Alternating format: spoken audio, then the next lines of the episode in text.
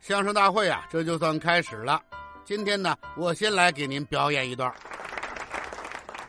你这是糊涂他妈给糊涂开门呐！这话怎么讲啊？糊涂到家了，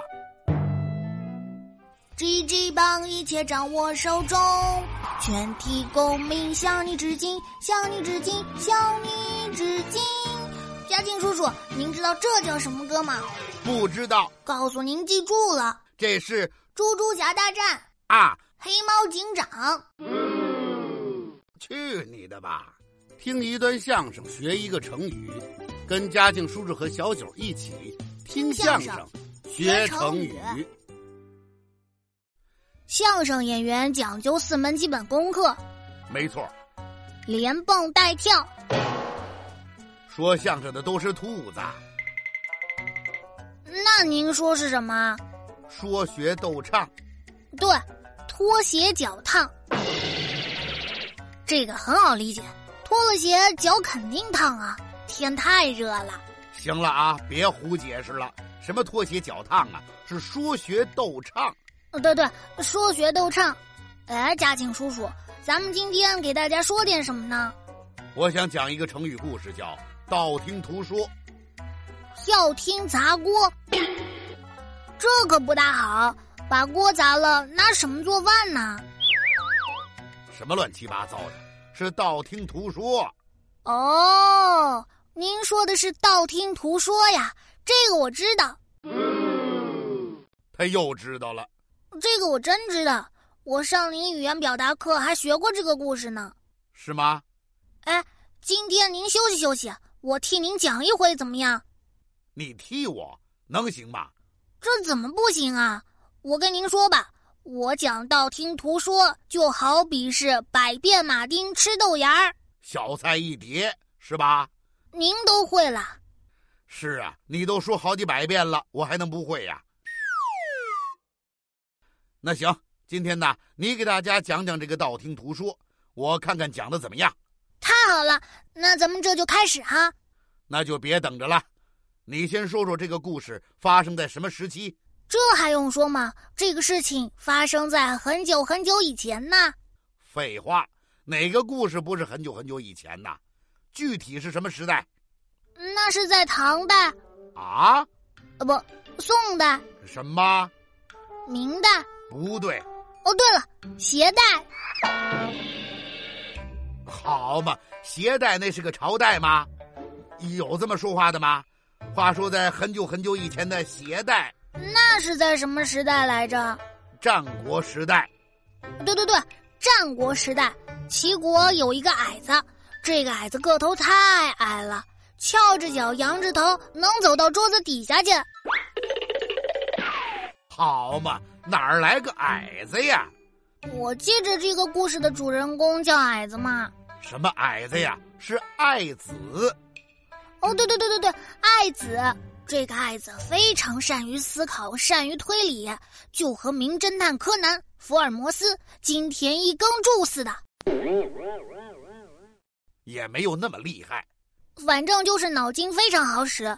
这个爱子还有一个爱好，什么爱好啊？喜欢旅游，没错，他去的地方可多了：都有什么地方呢？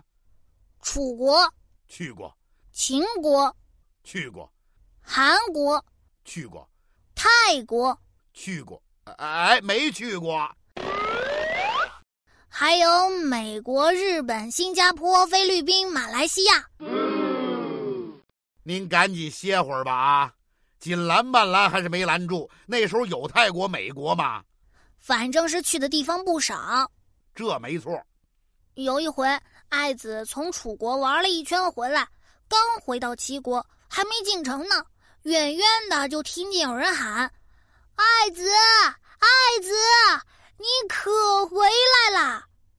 只见远处气喘吁吁的跑过来一个人，这是谁呀？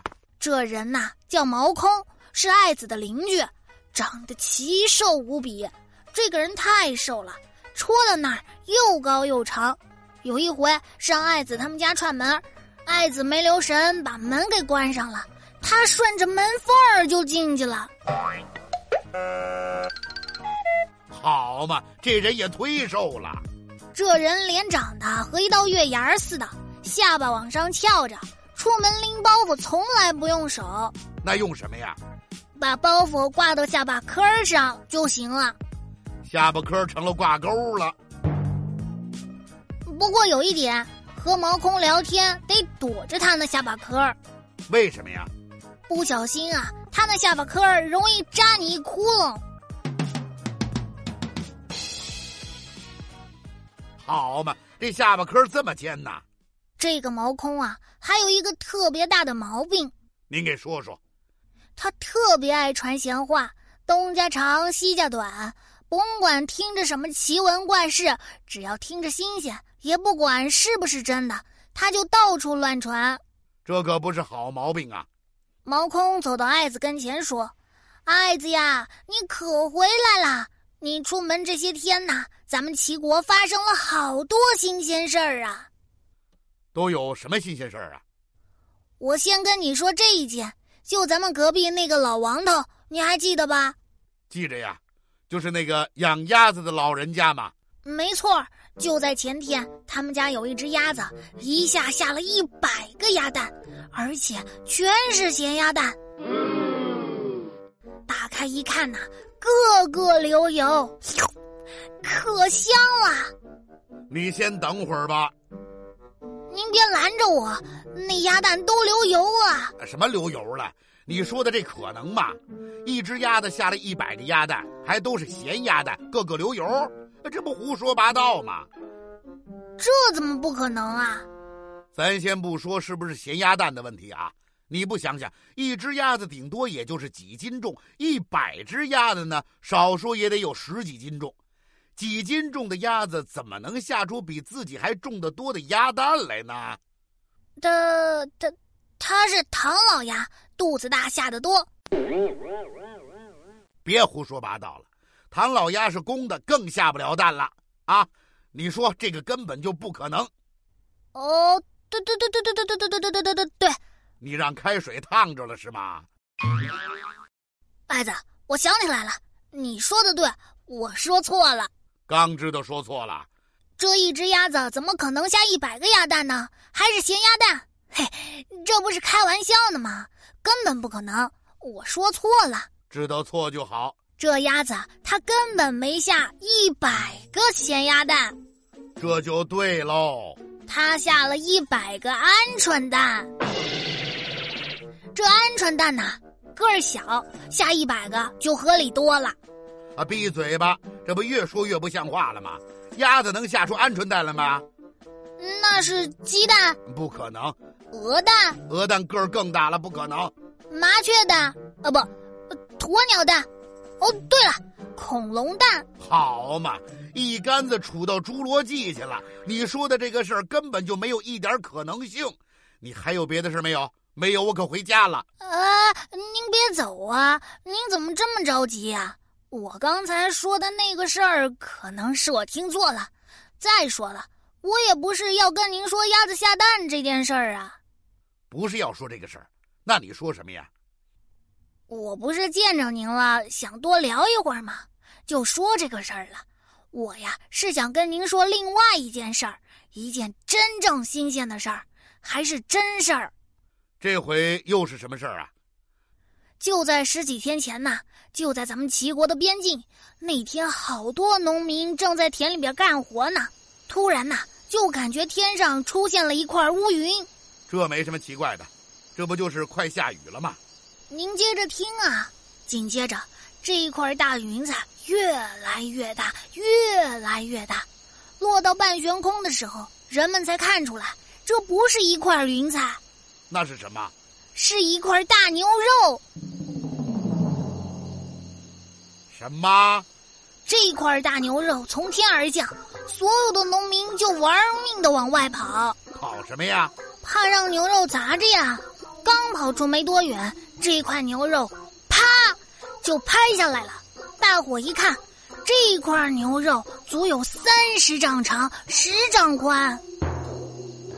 一丈差不多就有现在的一层楼那么高，三十丈长，那不是得有三十层楼那么长啊？那可不，所以啊，这里的人全都乐坏了。有人拿刀砍下一块来尝一口，哟，烤牛排，整块的烤牛排，嘿，上面还撒了胡椒面呢。什么？所有的人都回家去拿刀、拿筷子、拿盘子、拿碗，这一通吃啊！别说这牛排烤的可真嫩呐、嘿，全都是五分熟。你打住吧，爱子，啊你也来一块儿吧？你打住吧啊！你刚才说的这是真事儿吗？怎么不是真事儿啊？大伙儿都是这么说的。大伙儿这么说，你就这么传呐？你说那块牛肉三十丈长，十丈宽，那得是多大的一块牛肉啊？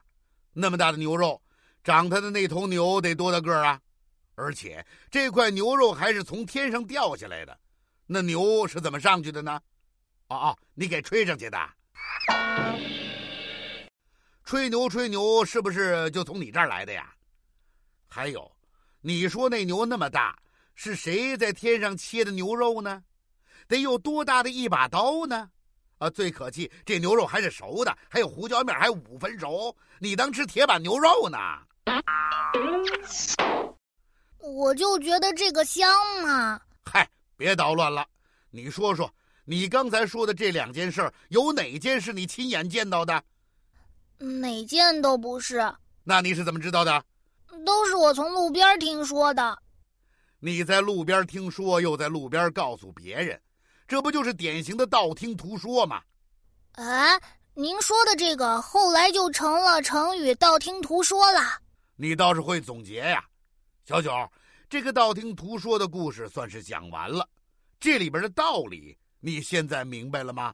当然明白了，就是不论听到什么事，都要经过思考，不要听到什么也不管合不合理、可能不可能，就随随便便到处乱传。这就对了。嘉庆叔叔，我可是听到事情都会认真思考，不是特别可信的事，我都不会乱说的。这就好。嘉庆叔叔，我告诉您一个事儿啊，就在今天早上，我刚一到学校，就听王小毛和我说，昨天半夜操场上突然长出一棵大树来，这棵树足有十层楼那么高，十几个人手拉手才能抱过来。仔细一看呐、树上没有长树叶，长的全都是巧克力、蛋糕、冰激凌、汽水、大鸡腿、馅儿饼、包子。这不还是道听途说吗？